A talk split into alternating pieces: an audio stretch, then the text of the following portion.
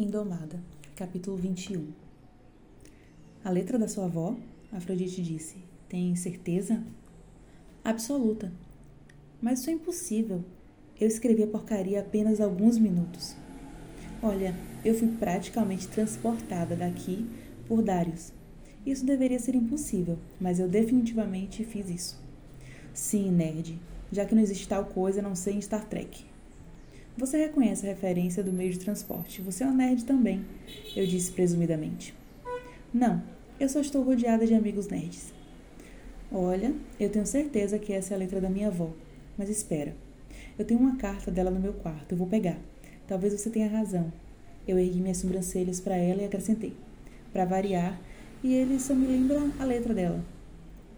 Eu comecei a correr para o meu quarto, mas pensando bem, eu parei para mostrar o poema para Afrodite. Essa é sua letra normal? Ela pegou o papel da minha mão, piscou várias vezes para clarear a visão. Eu vi o choque passar pelo rosto dela e sabia o que ela ia dizer antes de dizer. Bem, merda. Essa com certeza não é minha letra. Eu já volto.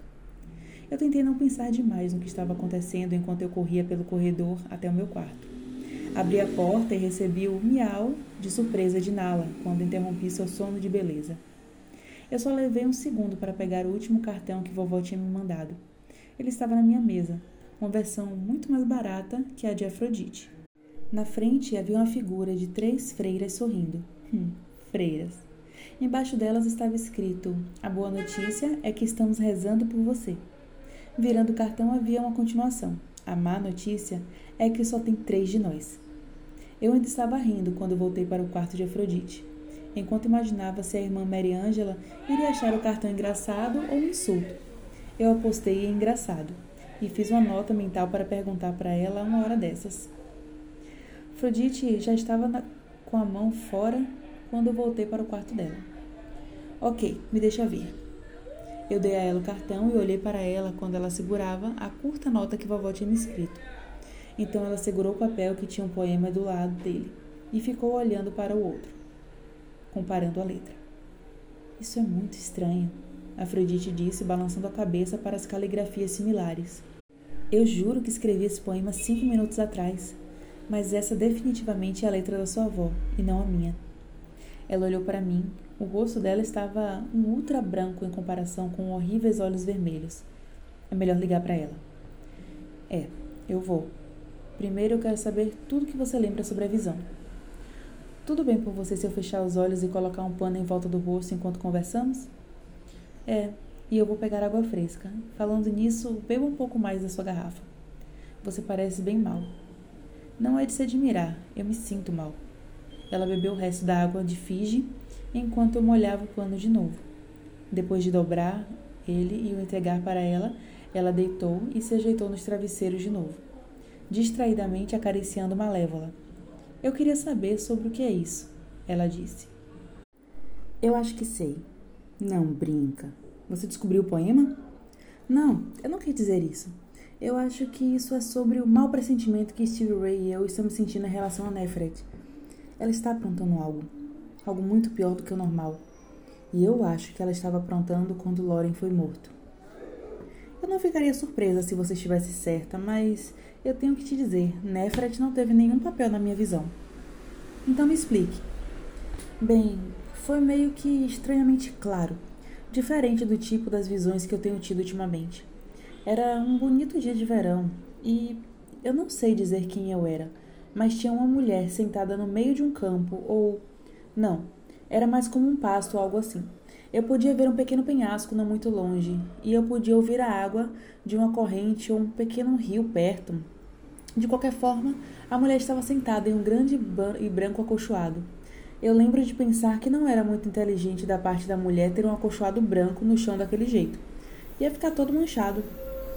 Não fica, eu falei através da dormência e do frio. Ele é feito de algodão e lava fácil. Então, você conhece o que eu estou descrevendo? É o acolchoado da vovó. Então devia ser sua avó que estava segurando o poema. Eu não vi o rosto dela, na verdade, eu não vi muito dela. Ela estava sentada com as pernas cruzadas e era como se eu estivesse parada atrás dela, espiando por cima do ombro dela, só que quando eu vi o poema, tudo saiu da minha visão e eu só me foquei nele. Por que você o copiou? Ela deu de ombros. Não sei, eu só precisava, só isso. Então eu escrevi enquanto ainda estava tendo a visão.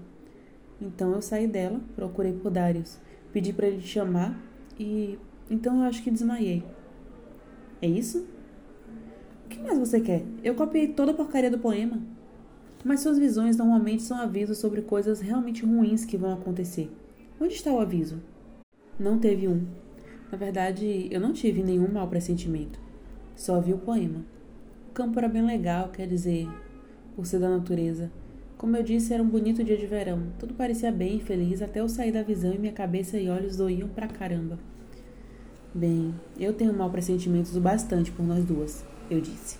Tirando meu telefone da bolsa, eu olhei para a hora. Quase três da manhã. Droga. Vovó ia dormir e estar dormindo. Eu também percebi que perdi todas as minhas aulas hoje, a não ser por aquela cena pública com Eric na aula de teatro. Ótimo, eu suspirei. Eu sabia que vovó ia ser compreensiva, eu só esperava que meus professores também fossem. Ela atendeu no primeiro toque. Oh, Zoe Bird, estou tão feliz por você ter ligado. Vovó, desculpe ligar tão tarde. Eu sei que você estava dormindo e eu odeio te acordar, eu disse. Não, Etsu Ageia. Eu não estava dormindo. Eu acordei horas atrás por causa de um sonho com você e estive acordada e rezando desde, desde então. A palavra Cherokee familiar para filha me fez sentir amada e segura, e de repente eu desejei tanto que a fazenda de lavanda dela não fosse a uma hora e meia de Tulsa. Eu queria poder ver ela agora e deixar ela me abraçar e me dizer que tudo ficaria bem, como ela costumava fazer quando era pequena, e ficava com ela depois que minha mãe casou com meu padrasto perdedor e virou uma ultra-religiosa versão esposa do Stefford. Mas eu não era mais pequena e vovó não podia me abraçar e espantar meus problemas. Eu estava me tornando uma alta sacerdotisa e pessoas dependiam de mim. Nix tinha me escolhido e eu tinha que aprender a ser forte. Querida, o que é? O que aconteceu? Está tudo bem, vovó. Estou bem, eu a assegurei rapidamente, odiando ouvir a preocupação na voz dela. É só que Afrodite teve outra visão e tem algo a ver com você. Estou em perigo de novo? Eu não pude me impedir de sorrir. Ela soava preocupada e chateada quando achou que algo estava errado comigo. Mas quando era apenas ela que podia estar em perigo, ela soava durona e pronta para dominar o mundo. Eu realmente amo minha avó. Não, eu acho que não, eu disse. Eu também acho que não, Afrodite disse. Afrodite disse que você não está em perigo, pelo menos não nesse instante. Bem, isso é bom. Vovó disse soando muito, aliás. Isso definitivamente é bom. Mas, vovó, um negócio é que eu realmente não entendo sobre o que foi a visão de Afrodite dessa vez. Normalmente tem um aviso. Dessa vez ela te viu segurando um pedaço de papel com um poema nele. E ela sentiu que precisava copiar o poema. Eu não mencionei a parte sobre ela copiar a letra da vovó. Isso parecia acrescentar uma coisa super estranha no que já era muito estranho. Então ela copiou, mas não faz sentido para nenhuma de nós. Bem, talvez você devesse ler o poema para mim. Talvez eu reconheça. Isso foi o que eu pensei. Ok, aqui vai. Suspirando, Afrodite me entregou o um pedaço de papel com o poema nele. Eu peguei da mão dela e comecei a ler. Antigo dormindo, esperando acordar, quando o poder da terra sangra no vermelho sagrado, a marca parece verdadeira. A rainha de Gile arquitetará. Aqui vovó me parou. Se pronuncia Tsisgili, ela disse com ênfase especial na última palavra. A voz dela soava estrangulada e ela falou quase como um sussurro. Você está bem, vovó? Continuo lendo o Etsiagea.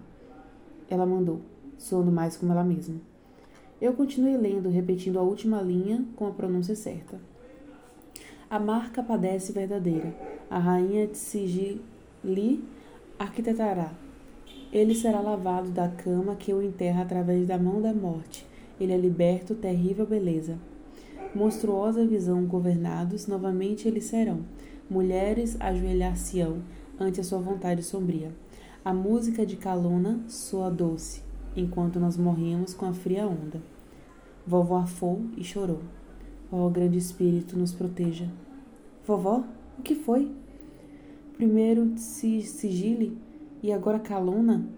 Isso é ruim, Zoe. Isso é muito ruim. O medo dela estava totalmente me assustando.